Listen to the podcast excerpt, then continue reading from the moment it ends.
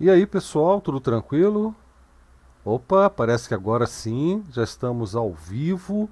É, se alguém puder conferir aí para mim e dar um toque lá no, no Matrix, né, no, no, na sala DebXP na Matrix, se o vídeo já está chegando, se o áudio está legal, se, tá, se, o som está bom, como é que vocês estão. É, hoje a gente vai tocar num assunto que parece que é tabu, né? Porque não se pode falar em dinheiro quando se fala em software livre, né? Então, hoje é tabu. Então, a, a, a, agora as nossas sensibilidades estão aqui à flor da pele, tá? Mas enfim, eu estou brincando porque na verdade esse, essa live de hoje é uma continuação do trabalho que eu falei com vocês, que a gente ia começar a fazer na semana passada com a primeira live da série, que foi precisamos falar sobre comunidades. Então ainda estamos no tópico comunidades, papel da gente nas comunidades, o que é uma comunidade, o que não é, e o aspecto financeiro. Né, inclusive, porque projetos de software livre, projetos de produção de conteúdo livre, também são produzidos por seres humanos que vivem num mundo onde a gente ainda precisa de dinheiro para sobreviver. Não é a situação ideal, mas ainda é, é necessário dentro do contexto, da realidade que a gente vive, né? Então, muito bem-vindo Mazinho, muito bem-vindo Creteu, que já estão com a gente lá na sala da Matrix. Para quem está chegando de paraquedas agora no canal, olha só, dá uma olhada na descrição do vídeo, porque o chat fica desativado a partir já desde o início do ano, né? E nós fazemos toda a nossa comunicação pela, pelo IRC ou pela rede Matrix. Os dois links estão, inclusive, aí na descrição do vídeo. E, e o pessoal já, se, já está se acostumando a assistir pela nossa página no site debxp.org. Então você também pode assistir esse vídeo, que ele está embutido numa postagem na página no site debxp.org, onde existe uma área de comentários também. Tá? Você pode comentar ali. Infelizmente, para quem nunca fez um comentário lá no site, é, a gente precisa aprovar o primeiro comentário para evitar spam, essa coisa toda, né? Mas a partir do seu segundo comentário em próximas lives, em próximos eventos do canal, você já consegue deixar seu comentário e ele aparece instantaneamente ali para gente. Tá joia? Bom, eu estou aqui esperando os nossos convidados se, é, se acomodarem. Eu já estou com o Cretil, já estou com o Júlio Nico. Estamos esperando mais, mais alguns amigos chegarem. É, eu queria dar uma boa noite aí para o Dan Morris, que está com a gente, para o Mazinho, eu já falei. E tem mais gente chegando ali, estou vendo que está. Uh, uh, eu estou vendo os íconezinhos ali, enfim, que estão. É, Geraldo Simeão está aqui também, entrando no, na, na rede Matrix, lá na sala DebXP. Tem outros também, é o Tiago Rocha. Quem mais que está com a gente? É isso aí. Por enquanto, esse pessoal, e tem bastante gente, olha, a gente tem uma lista enorme de mais de 50 pessoas participando do nosso chat na sala do da rede Matrix, a sala DebXP. Eu não vou esticar muito esse começo, porque eu gostaria que o Creteu fizesse a introdução desse vídeo, porque inclusive foi uma proposta que a gente discutiu, né? Um dos temas que a gente achava super importante falar dentro do contexto de comunidade era justamente isso: a relação nossa com o apoio de projetos de software livre, a, a nossa relação também com quem produz esse tipo de, de material, que são vários formatos possíveis, né? E, e, e até a questão de que é, é, às vezes, é, e, aliás, às vezes não, por muita gente é considerado, é visto de uma forma meio estranha, meio negativa, quando uma pessoa resolve ganhar o seu pão de cada dia utilizando os princípios e os valores do software livre. Isso parece meio estranho, parece antiético, parece até um pouco de hipocrisia. Aliás, eu mesmo já fui chamado de hipócrita por causa disso. Mas, enfim, é, eu, aqui a gente está disposto a refletir sobre esse assunto, a gente não vai dar nenhuma fórmula pronta tá? E, nenhuma resposta pronta. E, e, eu, enfim, o Cretil, eu acho que ele está ele tá, é, é, ele já, já, por ter idealizado, né, é a pessoa certa para começar a falar sobre esse assunto e por isso eu já vou abrir aqui o Jitsi. Fechou? Muito bem. Olha o Júnior Lico, Cretil, obrigado aí por, por aparecer e vamos aguardando o restante do pessoal e já falando com você, Cretil. Então vamos lá. Boa noite, Júlio. Boa noite, Blau. Boa noite a todas e todos. Obrigado mais uma vez, Blau, pela oportunidade. É, o assunto de comunidades me parece assim é, extremamente importante, né? A, a, a, forma de se organizar comunidades e de lidar com comunidades é apenas e tão somente, a meu ver, mais uma forma de pessoas se agruparem. Existem várias formas de pessoas se agrupar. Eu costumo dizer sempre para os meus alunos: olha, empresa não existe, né? E aí boa parte dos alunos fala: como não existe? Eu trabalho em uma. Na verdade, assim, a empresa em si é um pedaço de papel, é uma abstração. O que existe são maneiras das pessoas se organizarem. Uma delas pode ser uma empresa, mas pode ser uma ONG, pode ser uma outra instituição sem fins lucrativos e pode ser uma comunidade, que é aquela que não tem necessariamente uma organização formal, né? Mas é um grupo de pessoas que estão ali, imagino eu, com alguma característica em comum, né? E eu acho que a gente discutir essas coisas, e quando elas envolvem o software livre, a liberdade do conhecimento, que é algo que a gente é, sempre defende, é, algumas vezes há certas confusões, como o Blau já, já colocou. Né? A gente falou de comunidade na, na, nossa live passada, mas eu acho que agora nessa questão de, de discutir o apoio, né? É, o apoio que não é exclusivamente o apoio financeiro, mas é também o apoio financeiro, né? Afinal de contas, as pessoas que estão é, dedicando o seu tempo para a produção de um material livre, né?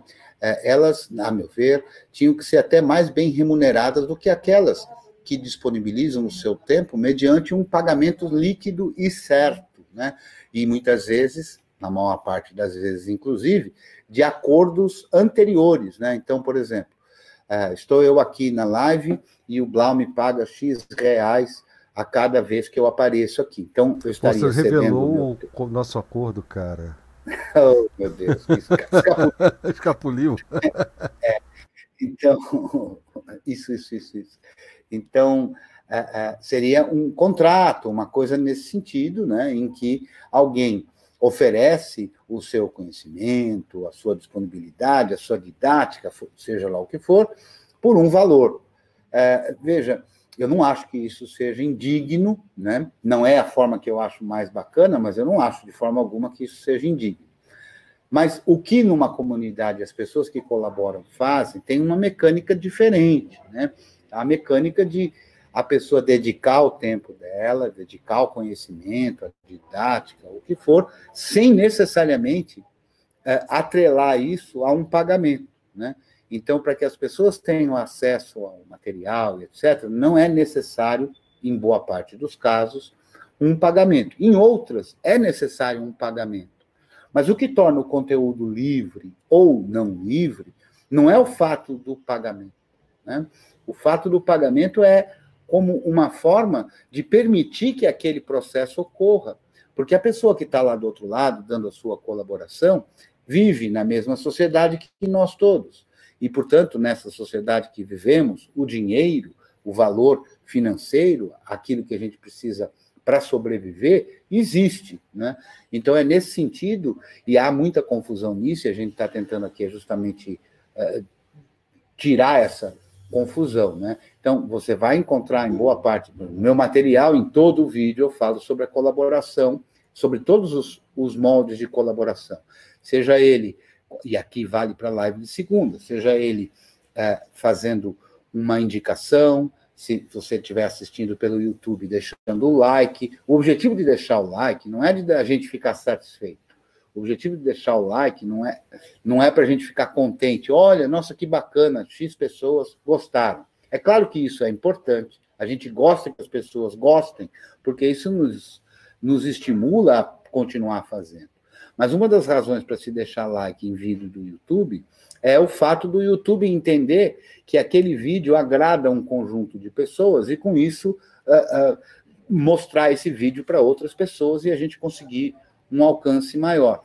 a mecânica no YouTube, por mais que a gente queira ou não queira, então, enquanto a gente ainda estiver, por razões diversas, no YouTube, a gente tem que usar a nosso favor, a favor da divulgação do conhecimento, os mecanismos que o YouTube usa. Por isso que normalmente se pede um like. Compartilhar, que é outra coisa que também serve como apoio, que a gente pede, eu peço em todos os meus vídeos, serve justamente para isso, para que você faça parte do processo. Né? Quando você compartilha um vídeo que você achou bacana, ou que você acha que possa agregar alguma coisa a alguém, quando você compartilha, você participa do processo de divulgação. Né?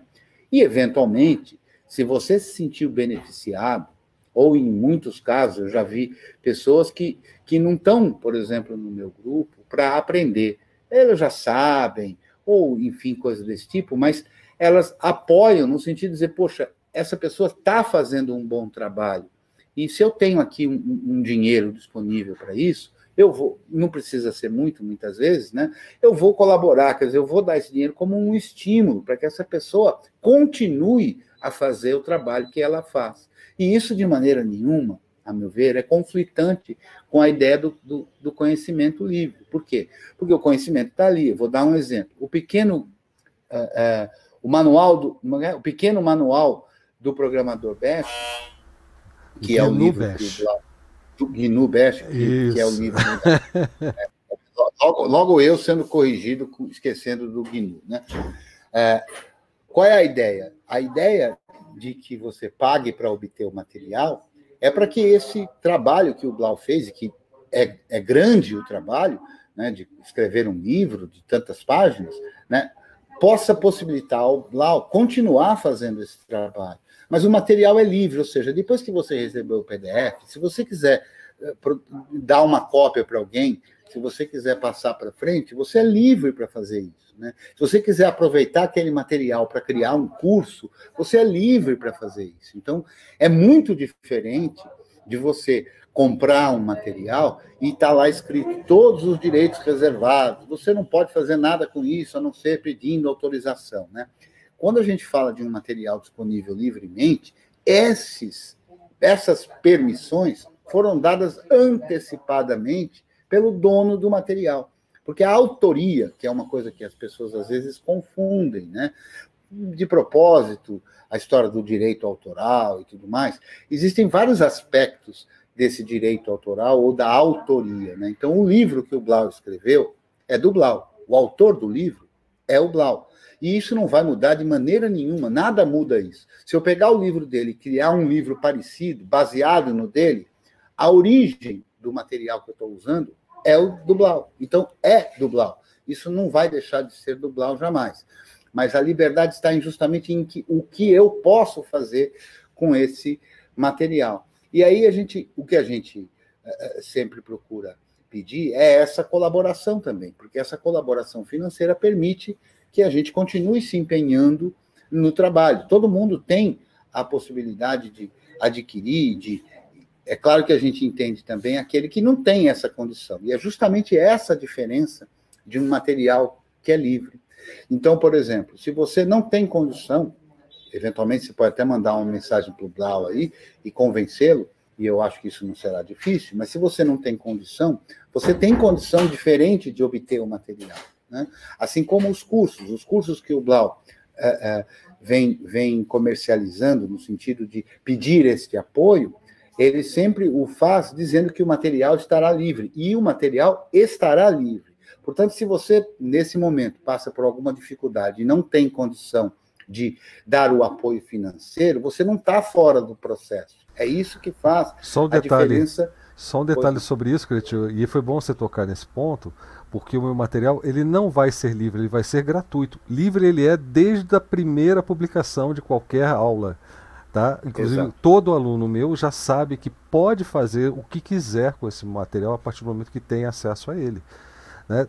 Hoje me perguntaram como é que eu faço, e, e, eu acho que eu já comentei aqui algumas vezes, como é que eu faço para publicar essas aulas, em que plataforma. Eu, eu, eu respondi, eu vou responder sempre, porque foi a melhor forma que eu encontrei dentro do, enfim, dos meus valores, meus princípios. É, eu, a única proteção que eu faço é uma senha para acesso às páginas. Os vídeos estão no local que se você, se você pesquisar um pouquinho você vai encontrar, entendeu? Não tem nenhuma restrição, não é aquela, não estão nem no YouTube, até vou adiantando, porque eu estou livrando os meus alunos, os meus, eh, os meus inscritos do YouTube da necessidade de acesso ao YouTube, né? Então tudo é duplicado também lá no Odyssey e enfim. Mas enfim, os vídeos estão lá. É, é, se você pesquisar, você vai acabar encontrando. Se alguém te passar a senha dessas apostilas, você vai conseguir acessar. Não tem proteção assim demais, porque eu não quero esse tipo de, de restrição. Eu, eu, não quero mesmo. E não é porque alguém disse, porque alguém pode achar. É porque faz parte mesmo. Eu quero a simplicidade do software livre, no sentido de que o, o conhecimento tem que ser livre, tem que fluir, no sentido de que o acesso à fonte é indispensável, de que você pode criar materiais derivados, que você pode até comercializar aquilo se você quiser, ninguém vai te impor nenhuma restrição em relação a isso. Consciência sobre a autoria, eu acho que é fundamental. Por exemplo, aí vou inverter, viu, Cretil? Nós temos aí não sei quantas dezenas de aulas do Cretil, né? A gente está recebendo isso gratuitamente. Agora, além da gratuidade, esse é um outro material livre entendeu? Livre para o Creteu, porque infelizmente o YouTube tem lá umas, os modelos de licença que são, enfim, né? É, são, são as que ele disponibiliza para a gente que produz o, o, o, conteúdo. Mas... É por isso mesmo que a gente está fazendo esforços para disponibilizar em outras Sim, plataformas como e ensinando YouTube, a usar o YouTube DL, né? Exatamente. exatamente. Porque essa, esse é um ponto importante. Mas é, é, a contrapartida de quem está se beneficiando desse material é, é, ela fica assim como algo implícito é, é, e que vai da disponibilidade de cada um, é claro, não, isso aí ninguém questiona, né? cada um faz o que pode, né? mas é, a gente, eu, eu fiquei muito contente quando eu vi no grupo do Telegram do, do, do curso GNU, justamente o, o, pessoal se mobilizando, olha, eu quero contribuir, acho que foi até um, um rapaz que está aqui com a gente hoje, oh, eu contribuía para outro canal e tal, eu quero contribuir, faz lá o seja membro para poder depositar e tal. E aí a gente fala, tem outras formas e tudo mais. Isso é bacana. E isso é bacana, mas infelizmente o que a gente vê é que isso é uma minoria.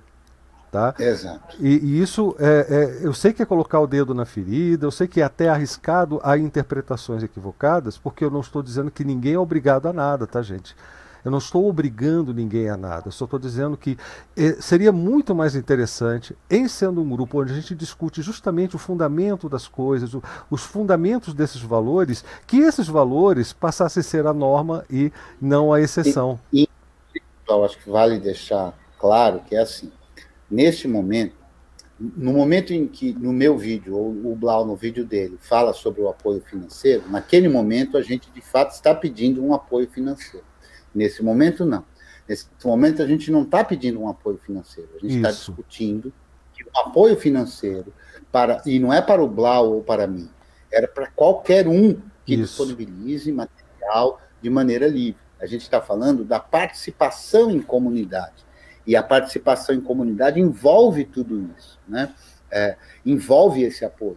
E, e, e, é por isso que assim, não é uma questão de ah, nossa, os caras hoje fizeram a live de segunda para pedir dinheiro. Não, não é. Não é mesmo. Não é, não, não é essa a ideia. É a ideia de conscientização. Então, o que, que a gente procura? Participar de uma comunidade onde a troca é livre, onde a participação é livre, né? Um curso, por exemplo, de GNU, é, é, eu já dei alguns em escolas e tudo mais, é alguma coisa que custa aí para lá de, de, de, mil e tantos reais para o sujeito participar, e a participação é completamente outra. Né? Embora ele tenha a presença física do professor, ela se limita àquele período em que é o curso. Não tem nada depois disso, não tem um apoio fora do espaço da escola. Né? Então, é uma mecânica completamente distinta dessa. Né? E, e, e é assim essa mecânica é o que a gente defende, a mecânica da comunidade, a mecânica do compartilhamento dos seus recursos. Um que faça parte da comunidade compartilha como recursos a possibilidade de divulgar, outro compartilha como recurso a possibilidade de ajudar, e o outro compartilha como recurso a possibilidade de fazer uma colaboração financeira. Essa mecânica passa a fazer a coisa funcionar, né? E aí esse é, outras pessoas, inclusive, porque eu já vi gente falando, ah, você é, você é trouxa, criativo. Porra, os caras vendem um curso na Udemy aí que não chega aos pés do seu curso.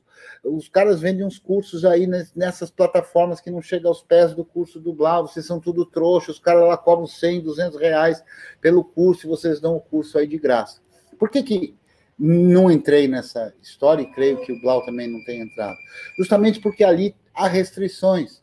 O curso não está disponível para você o tempo inteiro, uh, o, o, material não pode ser utilizado do jeito que você quer, e, e, e tem uma série de restrições que eles impõem. Né? Então, essa mecânica que a gente escolheu usar, esse essa método que a gente escolheu usar, não quer dizer que as pessoas não possam participar financeiramente. Não é feio as pessoas participarem financeiramente, né? E isso vale para todo, isso aí que é importante. Isso vale para todo mundo que disponibiliza material. Por exemplo, a gente fala aqui, já esteve aqui nas lives de segunda, o, o Marcelo do Livre Labs e acontece a mesma coisa lá. Né? A mesma coisa, tem um monte de cursos sobre GIMP, sobre, sobre é, é, Caden Life, sobre, Inkscape. sobre Inkscape, material de qualidade né, é, que é difícil de encontrar em português, né? Encontra-se material de qualidade em português sobre GNU, sobre Bash, e GNU Bash, AWK, essas coisas todas. Tem material em português de qualidade? Tem. Não é fácil de encontrar. Mas essa ideia de que tem material em português de qualidade não é fácil de encontrar, eu vou reformular isso na internet está repleto de porcaria. Não é fácil encontrar material de qualidade em qualquer que seja o idioma. Essa história de achar que o idioma, quando o idioma é inglês, o material de melhor qualidade, é nada, está repleto de porcaria em inglês. Tem porcaria, é democrática a porcaria, não escolhe idioma. Não. Então, é difícil encontrar material de qualidade. E quando você encontra pessoas e tem várias, que fazem um material de qualidade e disponibilizam de maneira eh, gratuita, eu acho que esse apoio é, é fundamental para a pessoa participar da comunidade, né? E, e, e, eu acho que essa consciência ela precisa existir. Se a gente quer construir uma sociedade em que as pessoas competem menos e se ajudam mais, que é uma forma de organização. Por isso que muitas vezes confunde, ou não confunde, mas entra a história da política na discussão, porque isso é uma ação política. Quando você valoriza uma ação de alguém que está fazendo um trabalho voluntário, é uma ação política. Né? O trabalho em si, ele não. Se o trabalho é de graça, ou pago, isso não tem nenhuma relação com a qualidade. Você vai encontrar material de graça ruim, vai encontrar material pago ruim, e vai encontrar material de graça bom, e vai encontrar material pago bom. É apenas a questão não está na qualidade do material. Não, a gente não tem nenhuma garantia de que porque pagou o material é bom. Né? No material que é livre, é até interessante, porque o processo é inverso. Você vê o material você vê que o material tem qualidade, se você achar e puder, aí você pode pagar para que o trabalho continue existindo. Ninguém pede que se pague, inclusive, um valor que, que talvez valesse o material, né, Cláudio? Não, exatamente. Essa... O, o, Rui está dizendo aqui, inclusive, que tem gente que acha que precisa pagar para ter algo, pois o grátis é ruim, foi o que você acabou de dizer. E, e, e tem outra coisa quando o trabalho é livre, que você pode até encontrando o erro, você geralmente tem um canal para o autor da obra, pro, enfim, para o criador, para o mantenedor daquele conteúdo, para uhum. você colaborar, inclusive com a, a correção. E, Exato. E normalmente é, quem, é... quem aceita esse tipo de. Quem, quem aceita esse modelo livre de, de produção de conteúdo tem a, a, já tem a predisposição de aceitar esse tipo de contribuição com muita gratidão. Eu, Porque pessoalmente, é uma forma de apoio. Né? Quantas pessoas já corrigiram um livro desde a da, da primeira revisão, do, da, da, primeira edição? O livro já tem várias. Inclusive, olha que interessante. Eu mesmo fiz questão de distribuir PDF para quem eu consegui encontrar da versão da revisão nova. A cada correção, as, as coisas vão sendo. É, é, vão melhorando. Quando sair uma segunda edição, que já vai sair totalmente diferente, talvez não saia uma segunda edição, talvez saia o grande manual do programador GNU Aí sim. Porque já vai conter o material desse curso que está que, que tá em execução no momento. É, ele vai ser um material muito maior, muito mais, muito mais, a, a, a, é, muito mais preciso até por causa da colaboração do pessoal nesse, nesse processo todo. Então, o modelo livre tem todas essas vantagens. E não há por que a, é, a, é, é, a, gente aceitar aquela mentalidade que, em vez de, de incentivar e, e, ajudar, inclusive, a financiar esse tipo de, de, iniciativa, esse tipo de negócio, vamos chamar assim, né, de transação de, de valores, de troca de valores, é, chega e, e, e tenta impor uma ideia que é justamente oposta. Não, você quer fazer isso de forma livre, que você quer fazer isso, então tá, que se vire. Né? Seja, seja coerente com as é. suas crenças, como se a gente já vivesse na utopia, e como se a utopia não fosse uma, um, um, alvo, uma meta, algo que Exato. dá para você uma direção entendeu? Então a gente tem que lidar com isso tudo e não é só na produção de conteúdo é, é, de, de, cursos, enfim, como é o caso meu, do Cretil e de muitos outros, mas também o próprio software que você utiliza também depende dessa dinâmica e dessa consciência.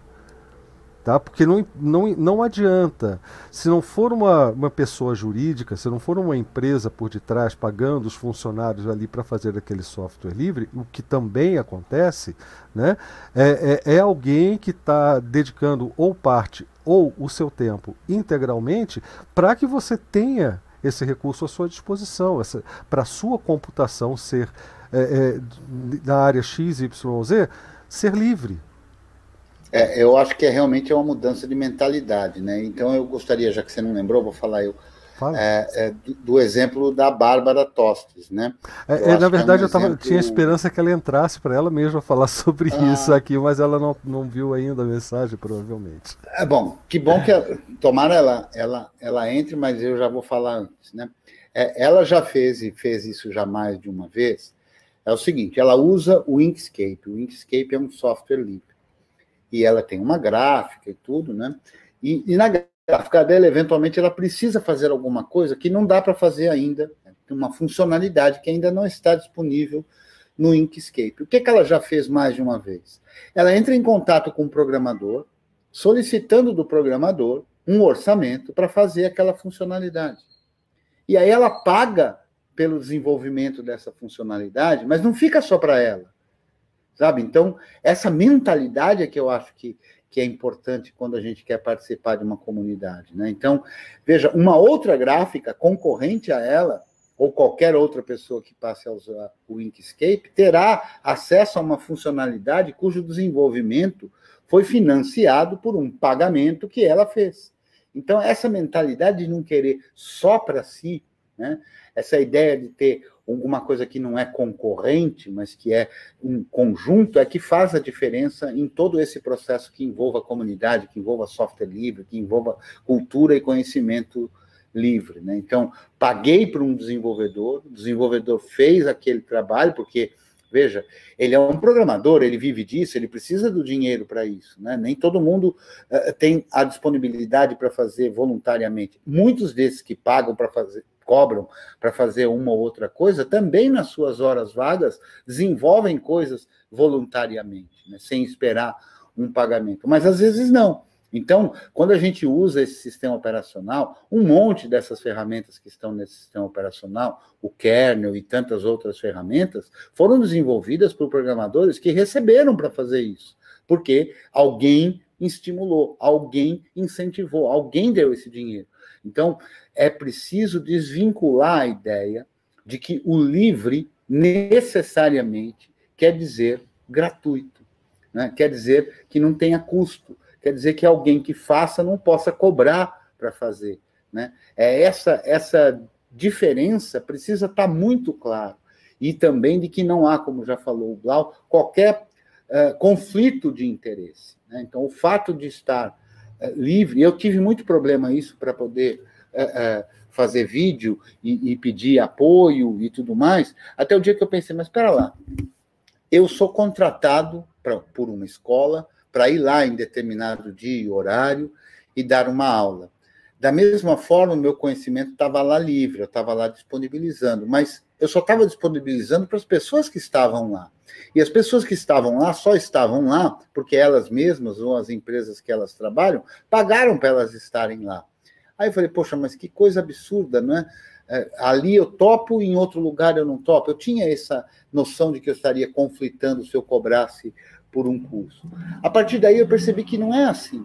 Né? Então, eu, por exemplo, eu posso dar uma aula particular, como o Blau é, é, vem dando aulas particulares, eu já dei bastante aula particular também. É, qual é o problema de eu cobrar por isso? A própria aula particular do Blau, por exemplo, o aluno recebe o vídeo da aula, que é muito diferente de uma aula que ele pagou num curso, de uma aula particular que ele tenha pago, que ela não se repete.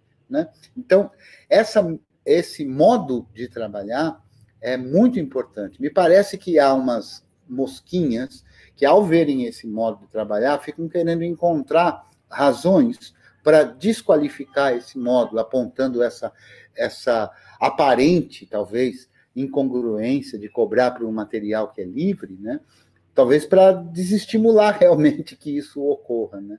Porque, olha, eu, eu com, muita, com muito orgulho posso dizer, e se você quiser e tiver a curiosidade de ver, vá no, no meu canal e, e, olhe os comentários. E a gente vê que tem uma porção de gente lá que de fato tem gratidão, né? Algumas podem, outras não colaborar financeiramente, mas que tem gratidão. E tem uma porção de depoimentos de pessoas que falam: olha, realmente isso me ajudou. Isso... E isso é parte do processo, né? Então, isso é muito satisfatório de acontecer. Quem que chegou? Chegou o Ambor porque eu pedi para o Júlio e para o Leandro, se pudessem, né, divulgar o nosso, o nosso papo lá na comunidade DebXP e também no curso GNU, para que o pessoal viesse conversar com a gente sobre esse assunto. E se você ah, não sabe ainda quais são esses canais, né? São, são os grupos no Telegram DebXP Comunidade e curso GNU. É só fazer a busca lá que vocês vão encontrar a gente facinho. Você entra, pega o link do JIT, entra para conversar sobre esse tema com a gente, né, dar a sua opinião. O, o, o antes de, fazer uma pergunta para você, ô Cretil, queria dar boa noite aqui para o Ambor, bem-vindo. Não sei se você está com o microfone ligado para falar com a gente. Uh, e, e, também o Júlio, eu queria saber que, se ele tem condições de, de comentar alguma coisa, se quer comentar alguma coisa a respeito do que a gente falou até agora. Se quiser, fica à vontade, Júlio. Tá, tá mudo. Opa, agora. Agora tá foi. Okay, né? Olha, equipamento Boa, top, é. rapaz. Boa noite aí, todo mundo. É, bom, já falei aqui, acho, algumas vezes, ou no grupo, que eu faço engenharia de computação. Então, tenho muitos amigos que são da área de desenvolvimento e todo mundo conhece Linux, mas ninguém conhece GNU Linux ou o verdadeiro sentido de software livre. Isso é normal, assim, é, no meu entorno, assim, e eu, eu fico meio intrigado com isso, mas enfim. Essa semana passada, eu gostei muito de quando, quando eu fiquei sabendo desse tema, porque semana passada eu conversei com um amigo meu, da minha turma até, e ele é desenvolvedor, ele agora voltou para ser estagiário, porque ele mudou de empresa. E aí, é, a gente conversando sobre tecnologia, e eu falei que eu estava aprendendo muito sobre software livre e estava gostando, é, é, um assunto muito interessante. E ele me perguntou assim: é, pô, Júlio, mas aí, é, é, assim, qual que é a diferença? Assim, o software livre ele é, ele é melhor do que, do que o software proprietário? Tipo assim, é, é, é, as funcionalidades são melhores, ele funciona melhor. Eu falei, ó, o software livre, ele, ele é mais do que, do que simplesmente o código, né, do que o software. É, a gente está falando de pessoas, de, de política, de filosofia, é, é, é de comunidade, e aí eu falei assim, até de valor, porque assim, você me perguntou se o software é melhor do que o outro, mas você é desenvolvedor. Se a empresa que você está agora começasse a te pagar o mesmo valor pelo mesmo trabalho, só que agora o software seria livre, você disponibilizar o código e ia seguir é, é, é, os, os, tópicos né, ali que, que o software livre segue. E aí? Você desenvolveu o mesmo software. O software que, você desenvolve é melhor ou pior se ele for proprietário ou, ou, ou, ou não? então eu perguntei isso para ele, né? Daí ele ficou intrigado e ficou pensando nisso. Falei, é, entende? Você é o desenvolvedor. E aí, seu software é melhor ou é pior se, se, se você faz software livre ou não? Quer dizer, se paga o mesmo valor, você faz o software diferente, porque ele é, ele, ele, ele é, é, público, né, vamos dizer assim, ou não. E aí? Né? Então eu, eu, é, eu, eu coloquei ele meio para refletir isso. Aí ele falou: ah, bacana. Aí eu expliquei para ele um, mais um bocado. E, enfim, ficou esse, esse pensamento. E eu também fiquei pensando nisso, né? Falei, nossa, quantas pessoas que eu tenho que falar isso, né? Que as pessoas não fazem ideia ainda. E eu falei outra coisa que eu, que eu acho que eu já comentei aqui também, de que assim, eu, é, eu, eu estágio na área de DevOps e a gente vê muito código de muita, muitas outras empresas, porque eu trabalho com infraestrutura e tal. Então, assim, cara, o software proprietário, mas às vezes você tem um. É, visualiza um trecho do código e que tem de código mal feito, que é tipo assim, rodou e tamo por isso mesmo, ninguém tá vendo nada disso aqui, meu chefe falou, tá ok, tá ok, tá rodando, e a galera tá usando e tá pagando caro, e tá achando bonito, entendeu? Não é brincadeira. Então, assim, ainda tem essa vantagem de quando você pode ver o código, é, né, é, é, mesmo que a pessoa não seja especialista na área de, de, de, de computação, é, de tecnologia, ela tem amigos que são, ela pode ter é, instituições que são. Então, assim, a pessoa pode receber o mesmo tanto, o mesmo valor, e ela pode produzir até um software melhor do que ela produz quando ela faz o proprietário, né? Porque ela tem uma comunidade para ajudar ela, então é, é engraçado. Júlio, que, que essa semana passada aí eu estava dando uma olhada, uma coisa que me deixa agoniado que quando vem me perguntar, que é sobre boas práticas. Eu odeio essa expressão boas práticas. Gostava no começo, quando elas surgiram, mas eu, eu odeio o que se fala sobre elas atualmente. E, e, é interessante que as boas práticas elas surgiram é, é, basicamente quando começou a se pensar em desenvolvimento de software de forma colaborativa, seja dentro de uma corporação, onde você tem um determinado grupo de desenvolvedores que precisa ser revezado, né? um, é, o projeto está em andamento ou já está terminado, alguém precisa fazer refazer aquele trabalho ou então fazer uma manutenção naquele trabalho. Então surgiu essa ideia de, de boas práticas tal a partir daí. É, é, mas principalmente no software livre e de código aberto, né? Porque aquele código tem que estar disponível, legível, fácil de, de ser compreendido por desenvolvedores do mundo todo. E não é mais uma equipe de dois ou três desenvolvedores, mas milhares de desenvolvedores trabalhando no mesmo código. Então, até as boas práticas surgiram daí. Só para deixar completo o assunto, né, boas práticas, eu quando, quando eu falo sobre isso, é que boa parte dessas tais boas práticas são invenções e modismos de, da cabeça de quem está afim de vender livro tá? É, o de vender mentoria, mentorship em, em, em, sei lá em que linguagem, enfim, em desenvolvimento. É, mas tem coisas que são importantes e essas coisas importantes vão continuar sendo importantes, não importa eu, eu o queria, que faça com elas, né? É, eu queria complementar o que o Júlio estava falando, que é assim, tem um aspecto que eu acho que é importante para quem é desenvolvedor, que é o currículo do desenvolvedor. Quem desenvolve software livre tem exposto o seu código. É. E tem muita gente que. A, o Juca já falou disso, creio eu até que aqui numa live de segunda, que é justamente isso: quer dizer, o desenvolvedor do software livre tem exposto o seu código.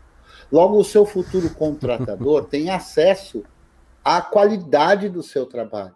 Então, quem desenvolve software livre, além de ver código de gente muito melhor, com muito mais experiência do que ele, código que já está consolidado e tudo, e aprender com isso, ele também expõe o que ele está fazendo. Então, se ele faz um trabalho de qualidade, ele expõe esse trabalho para todo mundo saber. Eu queria comentar sobre um comentário que falou aqui o, o Angélico BR, ele diz que talvez o sucesso do software proprietário não esteja relacionado à qualidade, mas à propaganda Olha, Angélico, eu não concordo com você, não, sabe por quê?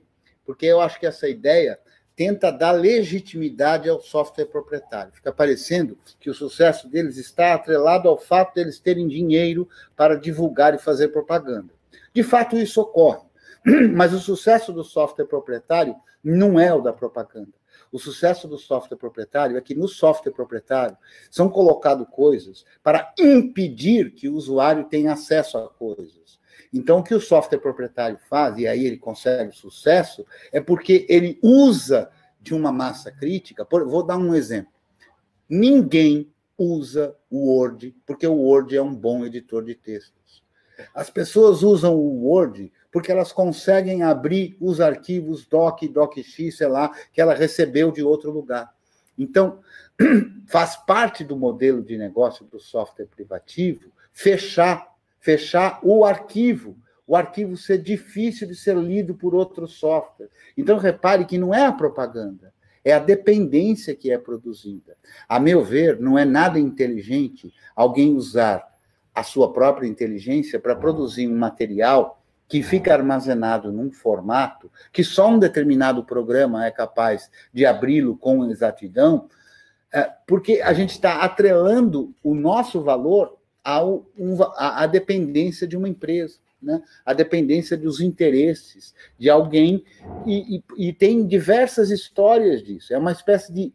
Eu me lembro que, assistindo uma palestra sobre ODF, né, sobre uh, os documentos a, a Open Document Initiative, inclusive, né, e o formato de, de documentos cuja descrição é livre de royalty, portanto, qualquer um pode implementar, e há uma descrição, portanto, há uma maneira de criar um programa capaz de abrir e editar aquele arquivo. Né?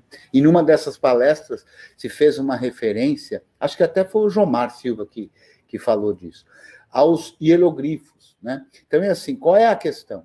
A que... E tem, por exemplo, eu me lembro de um editor de texto chamado AMI, acho que era o formato, AmiPro era o nome do editor de texto da, da IBM.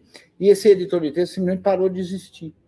E não foi fornecida a descrição dos documentos. Então, um monte de empresa depois teve que ficar pagando hackers para conseguir identificar aquele documento e conseguir, a trancos e barrancos, trazer aquilo para um outro para um outro formato. Né? Então, o grande, a grande questão no modelo, e isso acontece com todo software proprietário, você não vê um software proprietário cujo arquivo que ele produz tem uma descrição aberta, uma descrição que qualquer um possa ler e uma implementação que qualquer um possa fazer. Por quê? Porque esse é o modelo. O modelo é de restrição. Então, o sucesso do software proprietário, do software privativo, está envolvido a, a, divulgação e a propaganda? Sim, está. Mas está muito envolvido a restrição do usuário. E o usuário não percebe isso. Né? E é justamente porque ele não percebe isso, e a gente não cansa de falar justamente por isso, é que ele se amarra a essas estruturas. Né? E essas estruturas são sempre nesse sentido o sentido de tirar a liberdade do usuário. E aí o usuário fica refém desse modelo. Então ele não acaba não escolhendo, né? Então quando você fala assim, ah, qual é o editor de imagens que você quer escolher? É, essa escolha depende muito mais do fato de você conseguir ou não trocar o arquivo. Ah, mas eu não quero usar tal, porque aí quando eu chego na gráfica, eu tenho dificuldade. Ou, ah, quando eu recebo o material do meu cliente, eu tenho dificuldade. Então, repare como é importante o formato do documento está disponível para qualquer um fazer um programa. Né? Sim. Agora eu vou fazer aquela pergunta e bem-vinda aí, CDMI. É, que, que, foi só você que chegou, né? Até ficou cinco aqui, me confundiu momentaneamente. O Pedro GCC também chegou lá no nosso chat o, o, e comentando que droga é gostoso, pelo menos de imediato, e, soft, e, e software proprietário, ele se corrigiu depois, é ruim sempre. tá certo. Tem uma frase, tem uma frase que atribui ao Bill Gates, mas enfim, pode ser até do Einstein, eu não sei de quem disse isso, né? Que apenas dois, dois ramos de negócios tratam os seus clientes como usuários, né? O ramo das drogas e o ramo do software. Tanto que eu tenho comentado aqui que eu prefiro, é, eu estou preferindo a versão portuguesa de Portugal da, da palavra, né, que é utilizador. né, para quando se refere a software, né, porque pelo menos quem usa software livre, né, tem que ser chamado de utilizador. Quem ainda está no proprietário ainda é usuário, né, porque realmente aquilo é uma droga. É, mas a pergunta que eu queria fazer, já voltando para o tema, quem que chegou aqui também, o você chegou, não, foi o Vitor Carvalho, bem-vindo, é, é a seguinte, a gente está falando da questão da valorização né? Inclusive a gente passou, tangenciou o assunto da qualidade, que não está atrelada a ser gratuito ou a ser livre, né? É, enfim, é, mais a gratuidade, que é o tema de hoje, que a gente está falando de dinheiro, né? É, enfim, será que o que falta não é gratidão, porque a gente sente que as pessoas ficam gratas, mas a, algum trabalho no sentido de educação em relação a, ao valor que que, que esse conteúdo ou que esse software tem para as pessoas nas comunidades? Será que não faltaria esse tipo de trabalho? Eu acho que sim, eu acho que, que a gente tem que vencer uma porção de paradigmas, né? O próprio paradigma de que se é gratuito, né? A gente ouve isso muito, né? E talvez a gente até tenha falado isso em algum momento para alguma coisa, né? Ah, com assim, certeza, tanto que a live é falando de dinheiro de novo. Não, não, eu estou falando assim na nossa vida como um todo, Ah, ok, né? ok. Você eventualmente pode ter falado, eu posso ter falado, nós podemos ter falado em algum momento assim, ah, você quer o quê? Isso é de graça, você queria o quê? Né? como se a qualidade tivesse atrelada a isso. Isso, na verdade, é uma tentativa de. de, de o nome disso é cognição inversa, né? que é quando você fala, você queria o quê, já que é de graça, na verdade o que você está dizendo não é isso. O que você está dizendo é, cara, para você ter alguma coisa de qualidade, você tem que pagar. Então você, com isso, está favorecendo esse modelo que atrela tudo ao pagamento. Né? Então, eu acho que isso é que, que, que muda a mentalidade quando você percebe que não tem garantia de que, quando a gente fala de software, por exemplo, né, é interessante, as pessoas não sabem disso, via de regra. Pegue a licença de qualquer software proprietário, qualquer um, ela começa sempre assim. This software is, was, uh, is distributed as is. As is, do inglês, quer dizer em bom português, no Estado. Ou seja, nenhum software, e que, aliás, eu, por exemplo, sou engenheiro mecânico, acho um absurdo a turma dizer que é engenheiro de software, que não existe engenharia de software, isso é conversa mole. Por quê? Porque o programador e o software, seja ele livre, seja ele proprietário, não tem nenhuma responsabilidade sobre o material. Então, um prédio que tenha um defeito e apresente uma rachadura, que caia o prédio, que crache o prédio, vai ser responsabilizado, inclusive legalmente, sobre isso. Um software que tem uma falha gravíssima e que com isso comprometa todo o sistema, não sofre nada com isso, seja o software proprietário, seja o software livre. Então, veja só, uma empresa paga por uma licença para ter um sistema operacional proprietário. Muita gente erroneamente acha que com isso vai ter alguma garantia. Não, meu amigo. Na hora que invadirem e botarem um ransomware lá, você está ferrado e você não tem a quem reclamar. Por quê? Porque na licença do software está explícito que você não tem a quem reclamar. Então, a ideia de que a, a, a, propriedade do software, a licença do software deem essa garantia, é uma ideia que é fajutamente levantada justamente para dar, fazer aquela ideia. E a gente ouve isso. Ah, mas você vai reclamar para quem se o software for livre, né? De novo, fazendo a cognição inversa aí, que é para parecer que quando você paga, você tem a quem reclamar. E no quesito software, você nunca tem a reclamar. A não ser que você faça um contrato com um programador que te dê essa garantia. Mas o software de prateleira, aí, o software pelo qual se paga a licença, não tem garantia nenhuma. Pois é, e, mas eu me referia, só um pouquinho, o, o, o Júlio, desculpa te cortar. É, eu me referia, inclusive, mais a questão de como é que as pessoas conseguem identificar se aquilo que está sendo oferecido a elas tem qualidade ou não, independente do, do preço. Né? É, é, o que eu, eu, tenho observado é que algumas pessoas não conseguem dimensionar esse tipo de coisa, sabe? é, é identificar o valor naquilo que recebem. Não estou dizendo desvalorizar, eu estou dizendo não saber mensurar o valor. Daquilo que elas estão recebendo. Elas não são é, é, numa, numa grande comunidade, sei lá, de duas mil pessoas, até menos, 500 pessoas que seja, uma boa parte desse, de, desse, desses membros dessa, desse, desse grupo, dessa comunidade, estão ali por, por vários motivos, vários interesses, mas é, elas ainda estão trazendo de outras vivências a, a, a, aquela falta de hábito de atribuir valor ao que estão usando. Né? Então, esse ponto é. eu, acho que, eu acho que precisa também de muito trabalho educativo nesse sentido. Eu não sei se foi isso que o, que o Angélico quis dizer quando ele falou em propaganda, né? mas o que acontece é que há uma lavagem cerebral geral. Né? Porque imagine que você compre um carro e quando é, é, o carro dá um problema, você vai na concessionária e eles dizem: Ah, mas você não usou aqui um anti é, qualquer coisa. Né? Por exemplo, você não usou um anti-ferrugem. O carro com um mês de, de, de, de comprado estava todo enferrujado. Né? Ah, mas você não usou um anti-ferrugem, você queria o quê? Mas é o que acontece. Né? O sujeito usa um sistema operacional que vive dando tela dessa cor aqui, que pega vírus, que isso, que aquilo, e todo mundo acha isso natural. Então, eu acho que o processo de conscientização, de educação, é importante para perceber isso, né? para poder avaliar essa qualidade. Né? O que, que seria essa qualidade? Qualidade do quê? Porque qualidade do código a gente não pode aferir porque não está lá. Qualidade do quê? Do funcionamento? Né?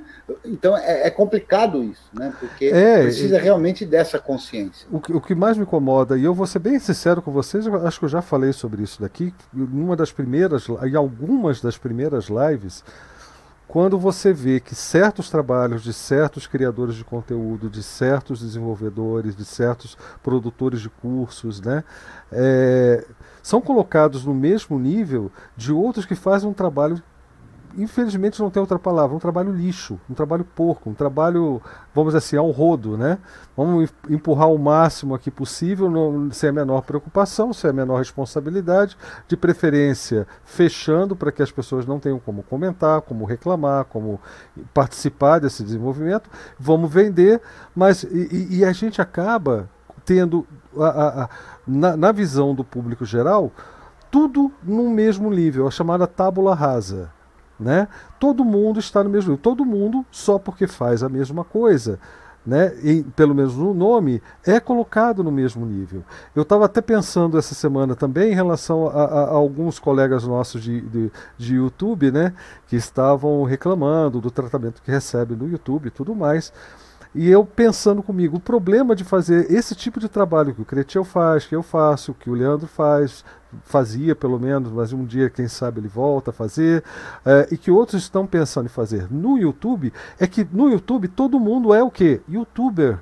Então pensar em você e pensar em um Felipe Neto da vida é a mesma coisa. Tá? Só, o que muda é a quantidade de inscritos, mas você, você é a mesma coisa.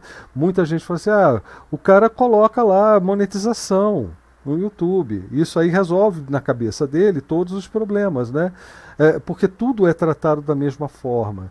Então, tem certos canais que eu não vou citar aqui, que enfaticamente não recomendo. E eu acho que fazem um desserviço tanto para, para, para a causa do software livre, até para aquelas coisas que eles mesmos defendem.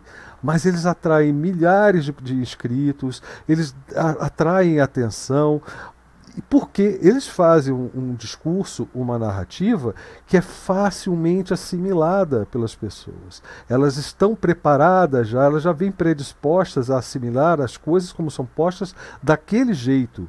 Não importa se as pessoas que estão é, é, propagando esse discurso, essa narrativa, estão absolutamente erradas. Aquilo é tem cara de bom senso, tem cara de, de algo ponderado. Aí vai, aparece um criativo e fala: software livre, software proprietário é lixo. Ah, meu Deus!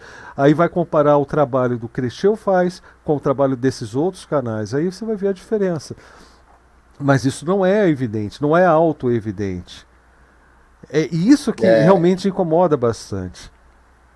A mim bastante, mas a gente vai é. lutando aí. Eu, eu não falei aqui, ah, você já falou né, que a, a CDME Tá, e, e ela faz uns, uns, comentários aqui sobre a dependência, e isso dá para juntar com o que o, o Paulo falou aqui no chat, e ele, inclusive, concordando comigo quando eu estava falando do DOC, ele diz respeito ao DWG, né, que é o formato isso. que o AutoCAD usa, e ele também comenta sobre a questão dos cálculos numéricos, né, e que é fundamental ter acesso ao código para ver para verificar se os métodos que foram implementados estão implementados de forma adequada, inclusive salvaguardando os engenheiros que eventualmente se responsabilizam por, um, por uma obra, por um cálculo, né? E que é feito por software, que ninguém mais faz cálculo na mão, né? E como é que eu posso ter, como profissional habilitado, me responsabilizar por uma coisa sobre a qual, né? E é curioso porque Veja como é interessante a relação das outras atividades profissionais com o software. Se eu sou engenheiro mecânico e uso um software para cálculo dos elementos finitos, cálculo de elementos finitos é, é toda uma estrutura que usa uma porção de cálculos para descrever, por exemplo, a estrutura de uma ponte, né? ou a estrutura de um prédio, ou de uma máquina qualquer, e eu fazer, através desse método de representação de elementos finitos, faço uma calculeira danada para saber dimensionamentos, materiais envolvidos nisso, para que aquele dispositivo que eu estou criando, aquele prédio, aquela ponte, aquela máquina, não não caia, não, não derrube, não, e assim por diante. E aí, depois do engenheiro fazer esses cálculos, ele vai lá e assina um projeto em que ele põe o nome dele. E, e se essa ponte cai, se esse prédio cai, por deficiências no projeto, ele vai ter que se responsabilizar por isso. Mas o software proprietário de cálculo de elementos finitos não se responsabilizou por nada disso. Né? Então, é completamente diferente essa, essa relação. Né?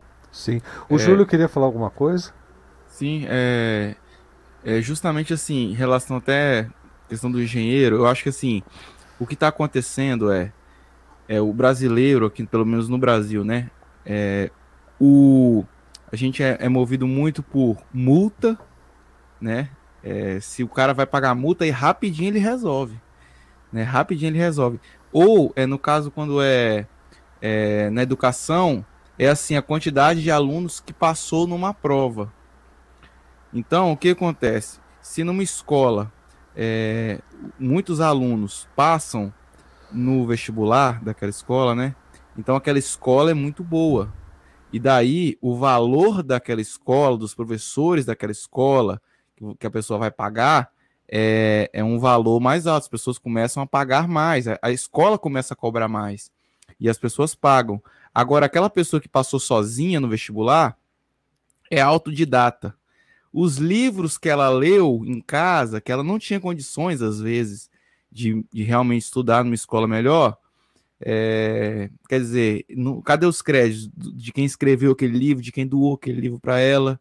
É, no software livre acontece algo muito parecido na questão da educação do software livre, da informação que a gente passa com as informações livres. E no caso da engenharia, é o seguinte: é, tem a questão da multa, né? Se aquela casa, aquele prédio que você constrói, a fiscalização pública, ela aparecer lá, é, a pessoa toma multa. Tem, até meu avô, uma época, mudou o projeto do engenheiro na, minha, na casa lá que, que ele construiu, e aí ele tomou multa por isso. Então, assim, rapidinho ele foi atrás do engenheiro e o engenheiro foi atrás de assinar e tudo mais. No caso do software livre, é, quer dizer, no, em qualquer software, né? É, não temos hoje é, é, é uma, um setor público que verifique o projeto daquele software. Eu fico muito preocupado, por exemplo, na robótica, na medicina. O cara vai fazer uma cirurgia em qualquer parte do corpo por um robô movido à distância. Quem que auditou ali aquele software? Quem que verificou se o projeto daquele software rodando ali é, tá ok? Né? Qual, qual o setor público que viu aquilo ali? Então, para isso acontecer, tem que mostrar o código, entende? Então, é, se não, não tem como, se o software não for livre, a pessoa não tem acesso ao real, né? Ao, ao que está ali rodando.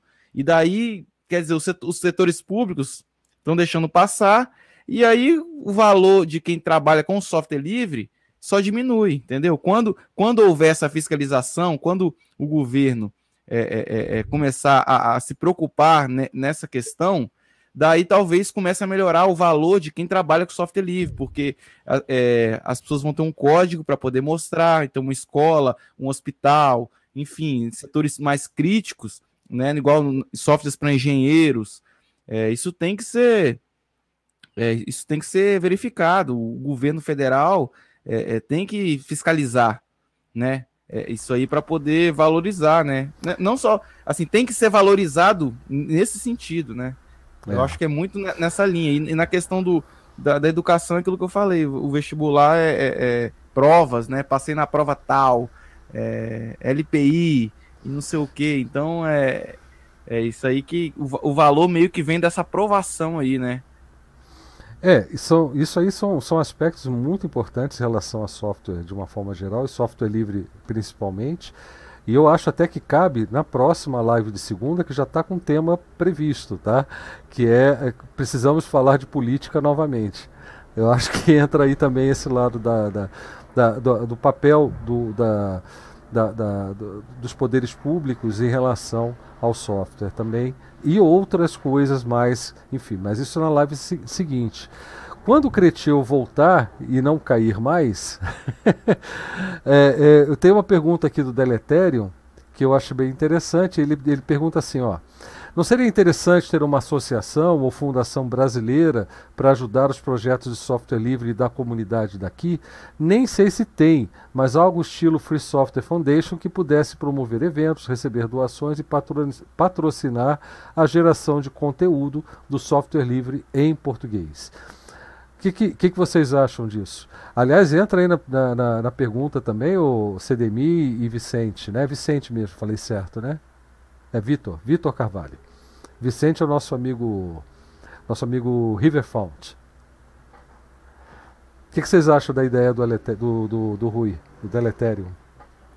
Eu acho ótima. Eu, eu não sei se existe realmente, também não sei se. Eu sei que existem algumas iniciativas, né? Sim. É, é, por exemplo, tem uma associação que é do, do LibreOffice e desses projetos bem grandes, eles têm alguma iniciativa deles próprios, né? Acabam criando uma ONG, alguma coisa nesse sentido. Mas eu acho que a ideia do Deletério é interessante no sentido de é, concentrar isso um pouco, né? E, e, poder. Eu acho que é uma coisa que deve ser pensada, sim. Eu acho que é importante. É, minha, minha esposa tem falado de, uma, de um outro projeto que existe por aí também, que é para ajudar num modelo de financiamento coletivo, né, que não deixa de ser uma forma de apoio também, é, para trabalhos sociais de uma forma geral, para projetos sociais. Né?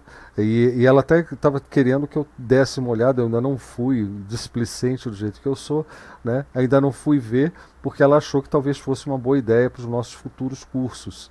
Né? Enfim, mas é, é, no, esquema de uma associação, eu nunca vi nada, não, viu? E, e mas seria interessante, não, não, não vejo porquê. Eu acho que qualquer ideia nesse sentido, ela é bem-vinda e todas elas são muito experimentais e que já introduz aí o assunto para minha próxima pergunta, para minha próxima provocaçãozinha aqui, que seria né, uma pergunta que é feita desde o início do software livre, que é como ganhar dinheiro com software livre ou com conteúdo cultural livre, né, que é mais o nosso lado aqui, mas enfim, de uma forma geral, como ganhar dinheiro com software livre. Algumas empresas eu já tenho a resposta, né? Porque depois de trinta e tantos anos, a gente já tem exemplos de empresas que prosperaram, algumas até exageradamente, é, é, trabalhando com software livre. A Red Hat é um exemplo que sempre, sempre é citado, né?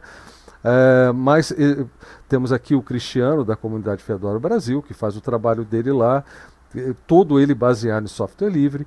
É, temos o, o, o, fato inegável que hoje toda a tecnologia de software, todo o programa difundido mundialmente passou ou ainda utiliza software livre na, na, na sua linha de produção, vamos dizer assim, né, para simplificar. Está é, lá o software livre de alguma forma. Só não é o, pro, o produto final, mas o software livre está lá. Agora, tem também uma página lá na, na, no site do projeto GNU que fala a respeito de sugestões, ideias de como você pode ganhar dinheiro produzindo software livre. Né? E as ideias normalmente giram em torno de suporte, é, consultoria, e que é muito legal, até cursos, né? Também seria uma, uma forma de você trabalhar com software livre. Né? É, mas eu assisti, por isso que eu convidei o, o Corinto, é uma pena que ele não tenha conseguido vir aqui agora, até agora, que porque teve uma palestra na, na Latinoware, na última Latinoware, com ele, com o Mazone, mais duas pessoas muito interessantes ali, discutindo justamente a, a, a criatividade em torno de soluções para você ter, ter o seu sustento, você ganhar o seu sustento em cima de produções livres de uma forma geral. Né? E, e mas enfim, introduzida a provocação, queria saber a opinião de vocês. O que, que vocês têm de ideias, o que, que vocês já viram funcionar, quais são os modelos que vocês já que vocês conhecem ou não conhecem, e, e por aí vai. Eu acho que isso aí, inclusive, me remeteu a uma, uma aula e eu queria fazer, devolver, de certa forma, a provocação, é, que é assim, a gente tem que pensar na possibilidade de ganhar dinheiro, porque a gente vive num mundo que tem essa mecânica, né? Mas é importante também a gente pensar que, ainda que seja válido ganhar dinheiro, isso tem certos limites, né? Isso. E eu me lembro de um, de um professor numa palestra, eu não confesso que eu não vou conseguir lembrar o nome dele, mas ele dava um exemplo para explicar isso e para colocar isso em reflexão, né? E a reflexão que ele fazia era a seguinte: imagine que o seu ente querido e amado foi sequestrado Imagine a situação em que você está. Mas veja, o sequestrador ele não fez isso porque ele não gosta de você ou porque ele não gosta do ente, do seu ente querido.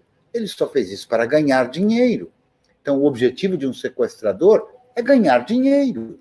Então, a gente tem que pensar, é, a razão disso é claro que é extrema, né, que é um exagero a, a, a analogia desse professor, mas ela indica que a gente tem que pensar que não basta e que isso dá resposta a tudo. Que ganhar dinheiro, portanto, é válido em qualquer circunstância, né? sobre qualquer compromisso. Então, quando a gente fala em modelos usando software livre e ganhar dinheiro, a gente estabelece certos limites, limites que são estabelecidos pelo próprio fato do software ser livre, e, portanto, num software livre não há como é, cercear o usuário, porque o código é livre.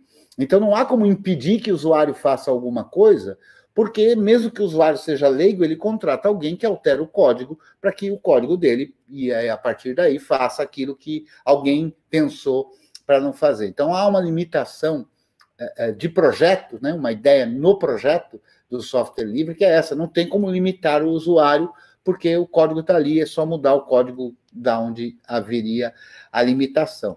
Agora, a gente tem que pensar, então, que tem que ser de fato criativo para pensar em outros modelos. Né? O, o, o Paulo aqui fala no chat que uma das formas é o desenvolvedor receber dinheiro para explicar como é que funciona o código dele, ou o algoritmo, a maneira que a coisa está sendo é, desenvolvida. Então, a gente, com isso, consegue pensar em vários modelos de negócio o modelo de negócio do suporte que a Red Hat usou e usa durante é, muitos anos e com o qual ela ganhou uma fortuna, né?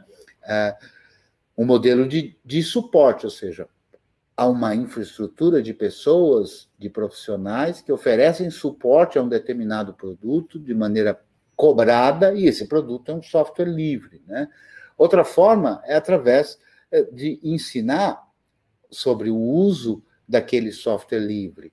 Outra forma é através de modificar aquele software livre para ganhar um dinheiro, como foi o exemplo que eu dei dos profissionais que a Bárbara Tosti já contratou.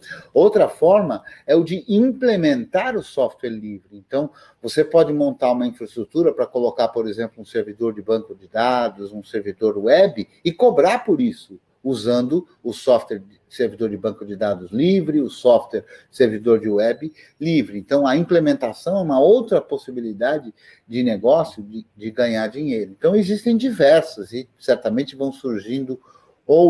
Né? Essa questão de, do software, é, software livre estar envolvido em tudo, eu falo bastante num, num, num vídeo curtinho lá que eu fiz sobre se era possível viver de software proprietário cujo objetivo justamente é esse. A gente vê isso, faz parte da comunicação. A gente tem que prestar atenção que toda comunicação que é feita, especialmente na grande mídia, visa passar uma ideia. E a gente tem que olhar isso com olhos críticos sempre, a meu ver. Né? Então, quando a gente ouve certas coisas, não pense que há uma neutralidade nisso. Né? Isso está passando uma ideia. E às vezes essas ideias são enviesadas, né? justamente para que a cabeça fique.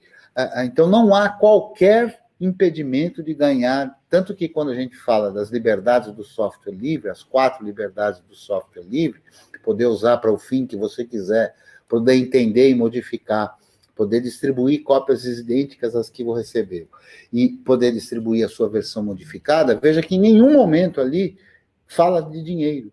Quer dizer, então, o movimento do software livre não é, na sua essência, contrário ao dinheiro, contrário à comercialização. Ele é contrário ao cerceamento do usuário, e isso é que é claro. E muita gente usa como modelo de negócio justamente esse, o cerceamento do usuário. Só que as pessoas não, não se atentam a isso. Né? Então a gente tem que ter realmente que lutar contra essa manada, esse efeito manada que vai acontecendo, e também lutar contra o, o modelo econômico que existe e ser criativo para conseguir sobreviver nesse, nesse mar, eh, nessa contracorrente aí, né? É, eu, eu conheço um caso de, de uma empresa que pegou o Jitsi aí e vendeu é, uma plataforma de ensino à distância. E na verdade era o, é o Jitsi rodando em várias instâncias da AWS. É, depois até mudou de, de esquema de nuvem. É, e, e, na área de educação, e, e, vende editais do governo e tudo mais. É, e a empresa começou a gerar isso justamente foi na pandemia. É, eles têm várias instâncias do Jitsi rodando e eles vendem, aí tem algumas modificações na interface é, é web, né, tal, implementado junto ao Jitsi ali, e, e, é assim que eles estão ganhando dinheiro, é um modelo de negócio que eles, que a empresa tem, tem hoje, assim, e é se reinventando aí, é, é um caso, né, de você pegar um software livre e implementar ele. Mas num... o, o software continuou livre, Júlio, nesse caso que você falou, porque é, a, a, as licenças de softwares livres são diversas, né? E a gente pode fazer aquelas duas categorias, né? Fundamentalmente. As licenças que são copyleft, aquelas que restringem a distribuição da versão modificada, no sentido de dizer que a liberdade sempre permaneça, né? E as licenças que a gente chama de permissivas, que são aquelas licenças que possibilitam, permitem o fechamento do código, né? Então, que, que os negócios usam software livre, não há dúvida. Qualquer um, da empresa mais nefasta que você puder imaginar aí, a empresa mais sacana que você puder imaginar aí, está repleta de software livre. Mas o que a gente está falando são de modelos de negócio que continuem tendo a liberdade do software como seu foco. Né? Então, se essa empresa que você deu o exemplo, ela fecha Sim. o código do Jitsi para vender o serviço, ela não está mais no modelo do software livre. Não, sim. É, é, não, na verdade é assim. Eles têm, tipo assim, um site e aí tá implementado, né? É, só chama, eles não modificaram o código do Jitsi, eles pegam o Jitsi, que é o Jitsi disponibiliza a instância, é, é, disponibiliza o software para rodar em qualquer servidor e tal. Então eles é, colocam na, numa instância e aí eles é, é, vendem esse serviço, entendeu? É, eles têm um site, no site implementado na hora de. Na hora, o, a, o aplicativo de, de videoconferência é o Jitsi. É só isso, assim. E daí eles vendem a plataforma como um todo. E aí Entendi. tá ali o Jitsi, entendeu? É, aí não tá fora do modelo do software livre, né? Sim. É, eu mesmo aqui, esses, essas aulas particulares que o Cretil falou no começo, as aulas particulares são no JITSE, para começar. E, e, o material didático, o material de apoio, é, é todo publicado numa, numa instalação que eu tenho no WordPress, tem ali uma, uma, uma senhazinha para acesso, por, é, é, por enquanto, para esse material, mas a intenção é que ele, depois de completo, seja publicado gratuitamente, além de ser livre durante todo esse processo. Então, você está fazendo uma aula particular comigo, você recebeu um vídeo da aula comigo, né? Aquele vídeo customizado, aquele vídeo da nossa aula, feita para você. Se você quiser compartilhar com outra pessoa, você fica à vontade. Eu não tenho nenhuma interferência sobre isso. Né? Você pode decidir, né? não, eu não quero, isso aqui é meu, entendeu? Vai ficar para mim. Tudo bem também.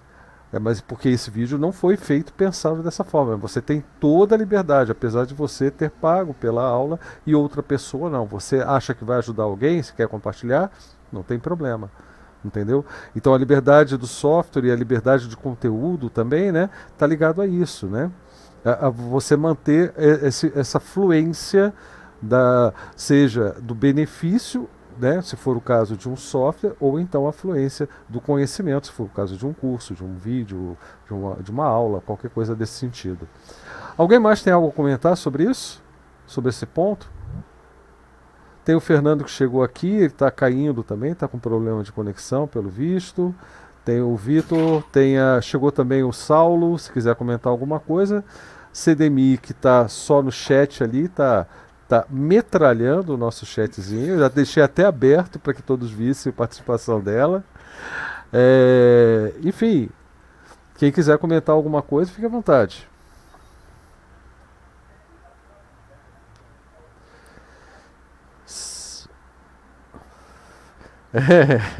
É. é, disse o Saulo que a CD está virada. E ela, e ela tá virada mesmo, porque ela está lá do lado oposto do mundo, né? Então ela pois tá virada. É.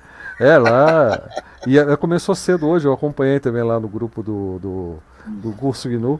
A, Bom, gente, a, gente, pode dizer que ela está aqui, né? Apontando para baixo, assim, não tem aquela brincadeira é, toda lá. Qual a direção fazer um dela? buraco e chegar baixo. lá do outro lado, né? né? É, gente, ó, então se ninguém tiver nada a acrescentar, eu queria só chegar na, nas considerações finais aí, na, na conclusão dessa conversa, vamos, vamos arrematar esse assunto. O problema é esse, tá? O problema envolve a, a, a valorização do, desse tipo de trabalho, conteúdo ou software livre, é, envolve a, a manutenção do, de quem produz isso, que normalmente é uma pessoa. E ainda faltou dizer até um detalhe, é, até para antes da consideração final, me lembrei de uma coisa. Uma coisa é você fazer o seu trabalho, ou ser possível fazer o trabalho que você faça ali nas suas horas vagas. Você tem um emprego, você já tem um sustento e tudo mais. Mas você percebe que certos conteúdos e certos trabalhos exigem a dedicação integral da pessoa que está ali, ou não, teria, não seria possível fazer daquela forma, oferecer aquele, a, aquele trabalho com a qualidade e, e o volume de, de, de, informação, ou o volume de dedicação que você vê que tem empenhado naquilo ali. Né? E isso também é algo que precisa ser entendido, eu acho, dentro desse processo de valorização das coisas. Tá? Enfim, é, eu só queria comentar esse detalhe, porque nem todo mundo que está ali disponibilizando algo livre faz isso na, nas horas vagas. Aliás, é a exceção. A regra é que se faça ou porque alguém está é, é, de fato financiando aquilo ali, ou seja, a, a, pessoa trabalha para uma empresa, recebe de uma empresa para fazer aquilo, ou é financiado por várias empresas, no caso de grandes projetos, né? ou então é uma pessoa que hoje dedica o seu tempo apenas a fazer aquilo. E isso tem que ficar bastante claro também, né? Porque não adianta você querer generalizar as situações. Software livre não é hobby, software livre é trabalho. Conteúdo livre pode não ser hobby, né? É, é, é, pode ser um trabalho. Tem aqui um cara, por exemplo, muito legal, que é o Dinossauro, que ele faz lá um trabalho muito bacana com Python e é um defensor ferrenho do do, do software livre. Ele tá, deve estar tá indo para a live dele agora. Depois dá um pulinho lá no canal dele. E se você curte Python e os papos que ele leva para o canal são fantásticos, tá? E só falta você entrar lá no nosso Telegram para a gente poder trocar o endereço das lives para você participar, cara. Você é super bem-vindo aqui no chat e no Jitsi, tá? A gente está esperando coincidir esse, isso tudo aí para você participar. Tá? Mas enfim, considerações finais. Eu só queria lembrar esse detalhe que eu acho que isso é importante ver, né? que o nível de dedicação ele, ele pode variar de acordo com o projeto, de acordo com o, o contexto de, de, de, da conversa. Né? Mas enfim, vamos lá. Bom, eu quero então mais uma vez agradecer a você, pela oportunidade, agradecer a presença de todas e de todos, é, o pessoal que está aqui no JITSE, dizer que esse pessoal que está aqui no JITSE, uh, uh, que tem aparecido tanto do grupo do curso GNU quanto da comunidade DebXP, precisa largar um pouco da, da, da, timidez, fazer como, como tem feito o Júlio aí, aparecer, falar e tudo. É verdade. Né? Se você não quiser, tudo bem, mas a gente gostaria, se caso você queira, você ficar à vontade para falar, para dar essa humanidade uh, que eu acho que é, que é fundamental, e para as pessoas não acharem que são robôs aí que a gente criou aqui, né, Embeste, né? É, pra... não dá para fazer isso em Mesh.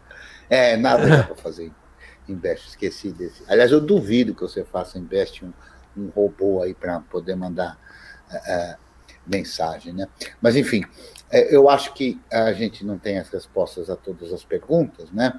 Ou a quase nenhuma delas, na verdade, embora a gente fale algumas coisas, quando a gente fala, a gente não está dando a única resposta possível, sim. mas sim uma resposta que a gente, naquele momento, tem. Né? E o compromisso, pelo menos o meu é sempre assim, eu procuro fazer isso, inclusive na minha última aula de Tira Dúvidas, eu encalacrei lá num, num pedaço, né? que não deu certo do jeito que eu queria fazer. E aí alguém até mandou no privado, ah, acho que você devia cortar lá aquilo, porque ficou, você não conseguiu. Eu falei, não, é o oposto. É, a, a, ideia de quem compartilha é justamente essa, de, de se declarar uma coisa que é muito óbvia, que é imperfeito, que pode errar, né? E a diferença da venda de um produto comercial é que um produto que é comercializado nesse sentido de restringir o usuário, quando ele tem um defeito, ele é um, uma perda de valor naquilo que foi uh, distribuído. Quando a gente compartilha, não é uma perda de valor, é só a falibilidade do ser humano. Né? E aí um, o pessoal durante a live tentou ajudar e tudo, não foi possível. E aí eu peguei, então, falei, olha, depois, para a gente não perder tempo aqui, eu vou pesquisar isso direitinho, porque modificou, como eu não uso há muito tempo, eu não soube fazer, pesquisei, coloquei lá na descrição do vídeo como é que uhum. faz. A partir daí, um dos alunos, inclusive, olha, eu fiz, deu tudo certo, que ótimo, maravilha. Então, essa ideia da construção contínua, colaborativa, então, se você. É, eu costumava falar isso para os alunos quando eu percebi alguém que era muito fã de Apple, de Microsoft essas coisas, né? Que é uma diferença muito fundamental que há no universo das coisas do software livre, né? Eu já conversei com o Linus Torvalds, eu já conversei com Richard Stallman, eu já conversei com o desenvolvedor de uma porção de programas, com, com o criador do PHP, né? E as, no software livre, além de a gente poder ter esse contato para alguns eh, mais fácil ou mais difícil, eh, presencialmente, né? Eh, mas o contato de você enviar uma issue no, no, no, serviço de controle de versões daquele software, de você poder mandar um e-mail solicitando alguma coisa, relatando um problema, é, é alguma coisa que no universo dos fanboys não acontece isso, não há uhum. como acontecer isso. Né? Então, se você identifica num software privativo um defeito, você não tem como participar. Se você identifica que seria legal ter uma funcionalidade, você não tem como participar. Você não tem como construir essa funcionalidade e não tem como participar dela, né? Então, acho que o bacana que precisa fundamentalmente mudar na cabeça das pessoas, para o bem de todos nós, é que a ideia de colaborar é essa.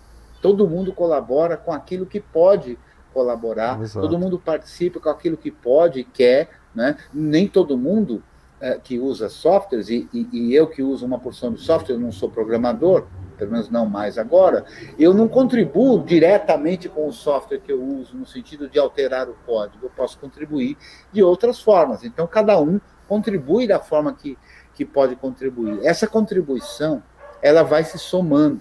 Já fizeram cálculos aí para ter uma noção, esse Debian que eu falo o tempo todo para a turma instalar, né? Quanto custaria se ele fosse totalmente pago é, é, nos moldes do desenvolvimento do software proprietário? É impagável. E tanto é impagável que você não vai encontrar empresas, a não ser as que já existem, é, criando seus próprios sistemas operacionais. Quer dizer, por que, que as empresas que fazem televisão, que fazem telefone, que fazem toda uma gama de dispositivos enormes, usam o software livre lá? Porque o valor que isso tem é quase incomensurável, porque ele envolve uma quantidade de horas de pessoas espalhadas pelo mundo inteiro. Né? Então, perceber esse novo modelo, esse formato que é colaborativo, é fundamental para você se engajar nele. E é bom quando você ganha aquela ajuda, é bom quando você ganha a possibilidade de usar aquele software sem precisar pagar por isso, mas é bom também quando você colabora para que isso se perpetue da forma que você puder colaborar. Né? Então, eu acho que é por aí que a gente pode pensar e construir um mundo um pouquinho mais justo, um pouquinho mais legal, que no frigir dos ovos, pelo menos para mim, é o objetivo. Obrigado, Blau. Que é isso, eu que agradeço e, e, eu também acho que é por aí. Aliás, quem conhece o nosso trabalho sabe que aqui a gente não dá resposta nenhuma, a gente gosta de provocar reflexão. Aqui não é um lugar de debate, não tem esse papo de você foi refutado ou você venceu um debate. Isso é estupidez, na verdade. Né? É, aqui a gente, a gente valoriza a reflexão. Então, a gente propôs uma pergunta: como é que você lida com isso? Como é que é o seu papel em relação ao apoio financeiro? Da mesma forma que na semana passada nós fizemos aqui a proposta da reflexão sobre o que é uma comunidade, o que é pertencer a uma comunidade, e na semana que vem nós vamos ver os aspectos mais políticos disso, né? inclusive a participação de, de várias várias formas de pensamento, até o apensamento ou antipensamento, dentro de grupos e comunidades de software livre. Né? Como, que se, como lidar com, com essas questões, hoje, principalmente, num mundo onde a estupidez está generalizada. Então, vamos, vamos ver essas coisas também na semana que vem. Sobre o tema de hoje ainda, é, você tocou num ponto muito importante como todos os pontos são importantes, mas é que eu não tinha, a gente não tinha comentado antes que tá vendo? É, é, eu deixo você falar, eu acabo esquecendo, tem que começar a anotar aqui. Mas enfim, eu vou lembrar enquanto o Júlio Nico se despede, eu, volto a esse ponto antes da gente encerrar. Ah, sim, eu lembrei. É você falou da, da, da, da imperfeição, né?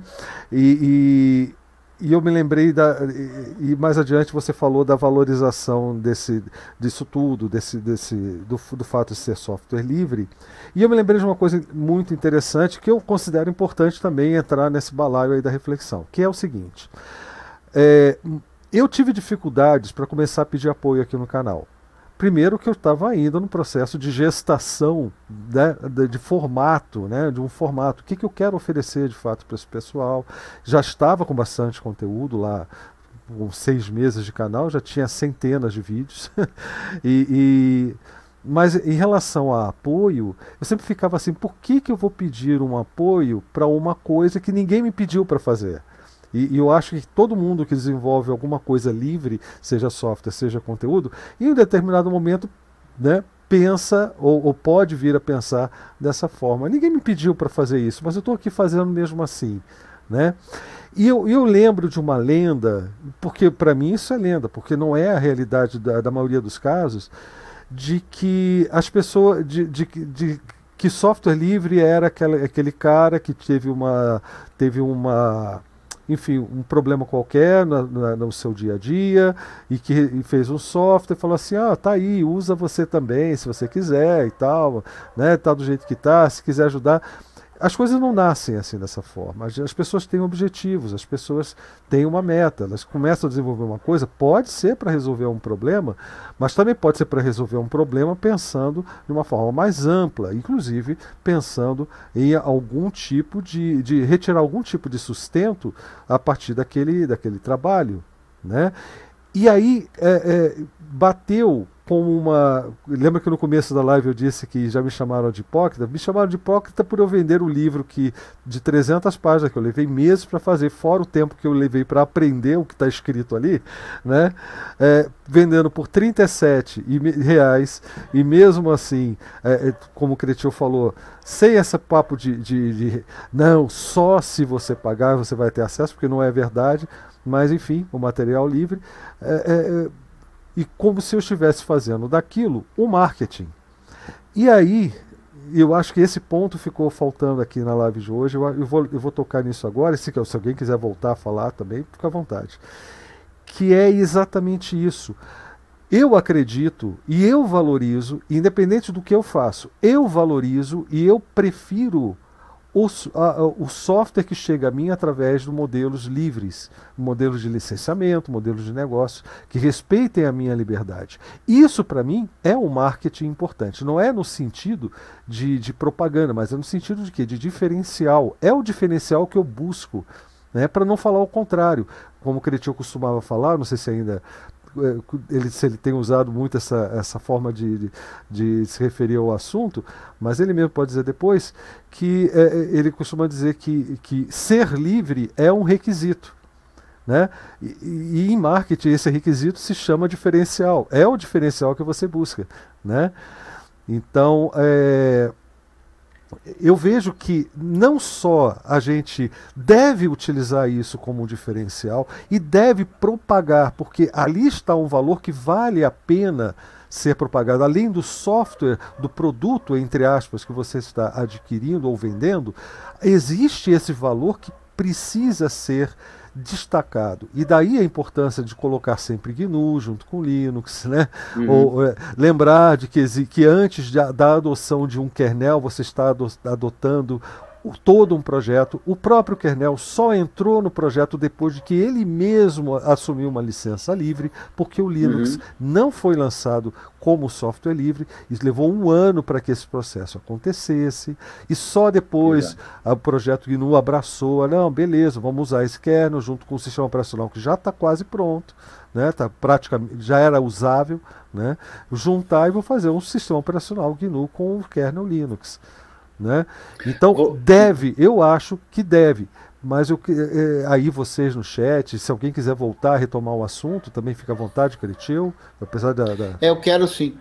É, inclusive, para comentar uma coisa que o Júlio comentou aqui no, no, no, no chat e também do que você falou, é, ele fala aqui que ele estava falando com a, com, a, com a CDME, né? Que é importante lembrar que se a gente é ajudado, também é legal contribuir né, eh, da forma que, que for possível, financeiramente ou não. E aí eu queria é, lembrar você, Blau, eu acho que já falei dessa pessoa para você, mas eu acho que é fundamental é, a, a, gente chamar ela para vir aqui, que é o Turicas. O Turicas Sim. ele tem falado numa, numa, nas suas palestras sobre uma ideia que liga isso com o que você falou, com o que o Júlio falou, que é o tanto que cada um de nós é dependente do outro. Todo mundo sabe disso, todo mundo ouve falar isso desde criança, mas a gente não reflete a perceber não, não que a água que eu estou tomando aqui, que a cadeira que eu estou sentado, etc, etc, toda essa nossa relação humana, a gente é extremamente dependente de outras pessoas. Então, eu acho que essa percepção de que tudo que. Ah, mas eu paguei. É, mas você pagou mas para você poder pagar, dependeu de um outro tanto de pessoas. E para você poder estar tá aqui vivo e saudável, etc., depende de outras pessoas. Então, acho que a gente refletir o tanto que cada um de nós depende de tantas outras pessoas, e ele mostra nessa palestra um gráfico, uh, usando como, como padrão o software que ele desenvolve, mas aí você percebe a quantidade de pessoas que está envolvida né, em tudo aquilo que, que a gente faz. Eu acho que é bem bacana. Eu vou convidá-lo para. A agenda dele está complicada, eu sei, mas eu acho que se a gente convidar com uma semana de antecedência, eu consigo, viu?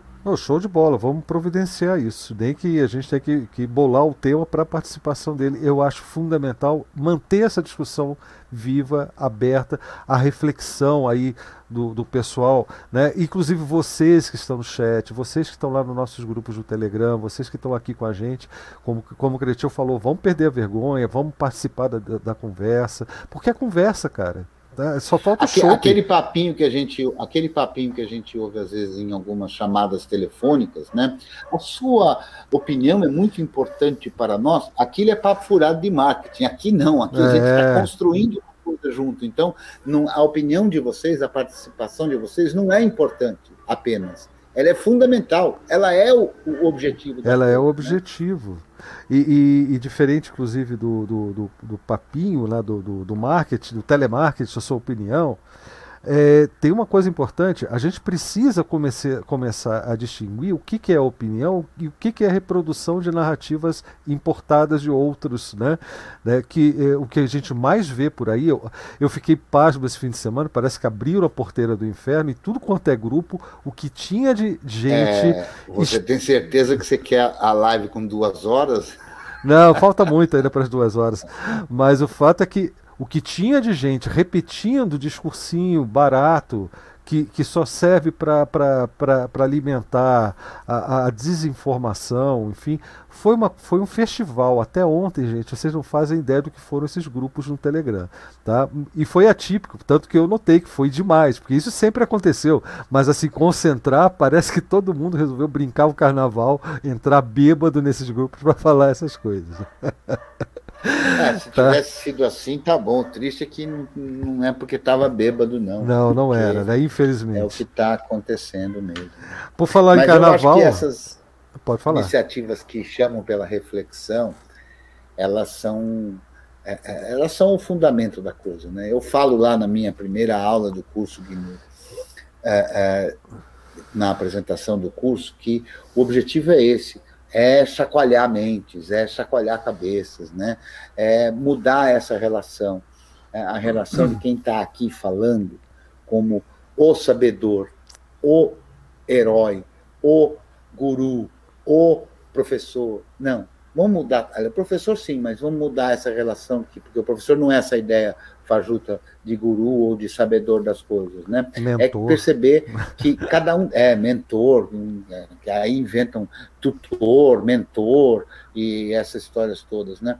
Então é perceber que isso tudo é parte da construção de uma sociedade participativa com Sim. outras pessoas envolvidas, cada um dando um pouquinho à medida do que precisa, a gente fornecendo um pouquinho à medida daquele que precisa, e assim vai, essa coisa vai numa engrenagem bem bacana.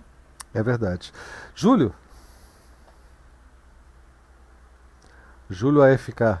Não. Opa, opa. Não, tô aqui. É... Não, é isso aí. Queria dar boa noite aí a todo mundo que participou. É, convidar aí para poder é, participar, igual tô participando aí nas próximas, porque já falei até outro vídeo também que fica até sem graça que, assim, de aluno mesmo, do, do, do dos dois cursos aí, dos dois canais. É, é, eu sou o único que estou participando aí, gente. Me ajuda, não me deixa sozinho, não. Vamos todo mundo participar. então é isso aí. Sentiu o Fernando Obrigado Collor aí. aí. não me deixem só. É, não me deixem só. Não, cara, é que assim, essa.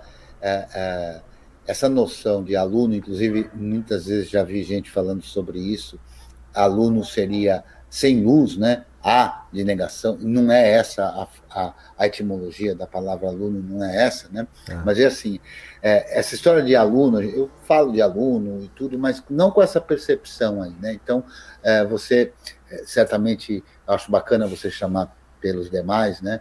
Para para participarem também, é que essa relação é diferente, né? Você não é aluno, não, você só é mais uma pessoa que participa aqui da comunidade, tal e qual o Blau. O Blau, inclusive, aqui é o que menos conta, cara, porque o canal aqui é meu e do Leandro. O Leandro está de férias, ele não tem aparecido, mas a verdade é que ah, ele não manda nada aqui, ele só tem a voz bonitinha e aí a gente contratou ele a custo zero para ele coordenar isso. Tá vendo? Eles não me pagam nada. Então, ó, se você quiser apoiar a minha locução no canal, você tem aí na descrição. Tem todos os detalhes, todas as formas de apoio. Mas, gente, olha, eu agradeço demais. Mazinho, é, você tá devendo. Na última você entrou e saiu fora, rapaz. Que isso? Você podia ficar aqui.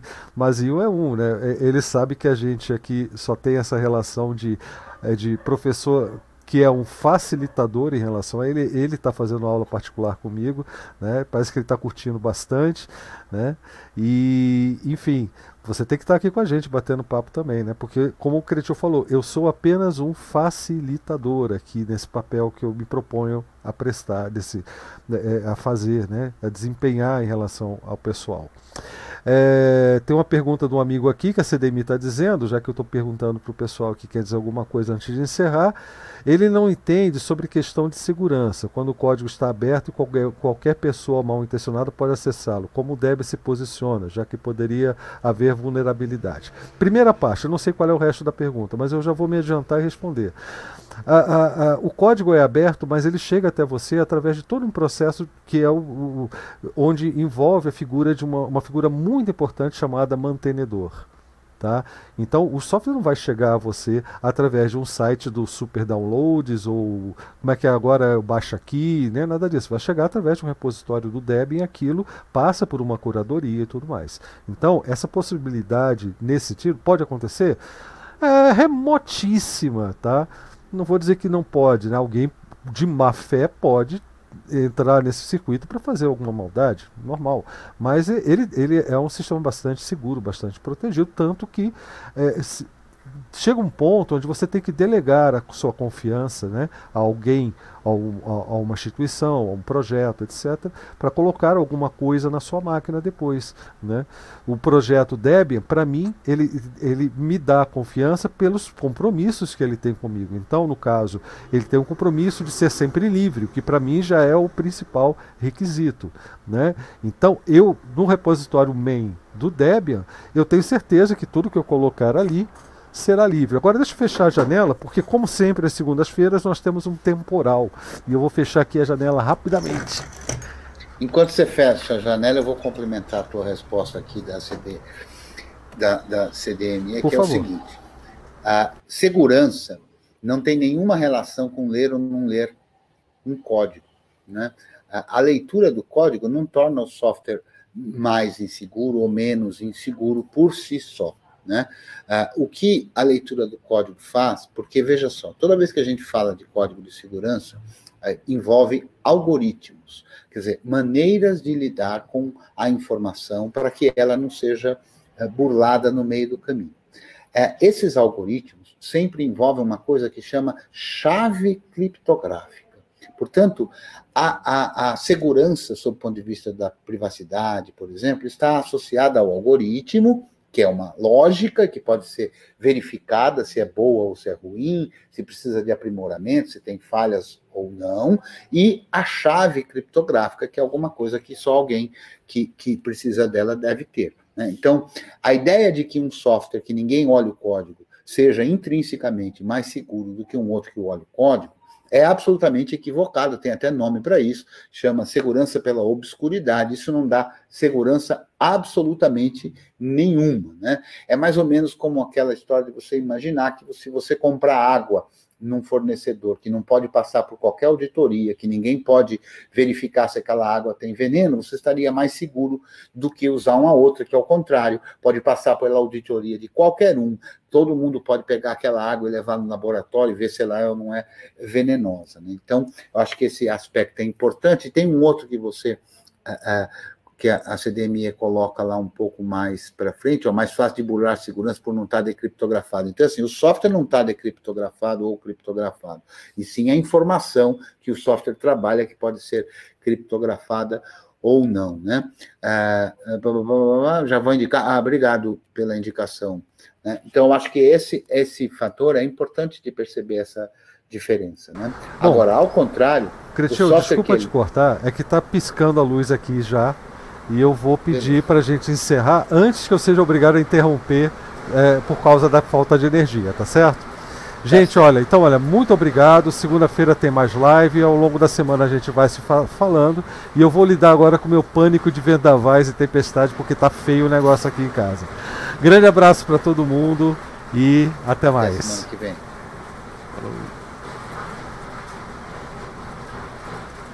Cara, tá feio.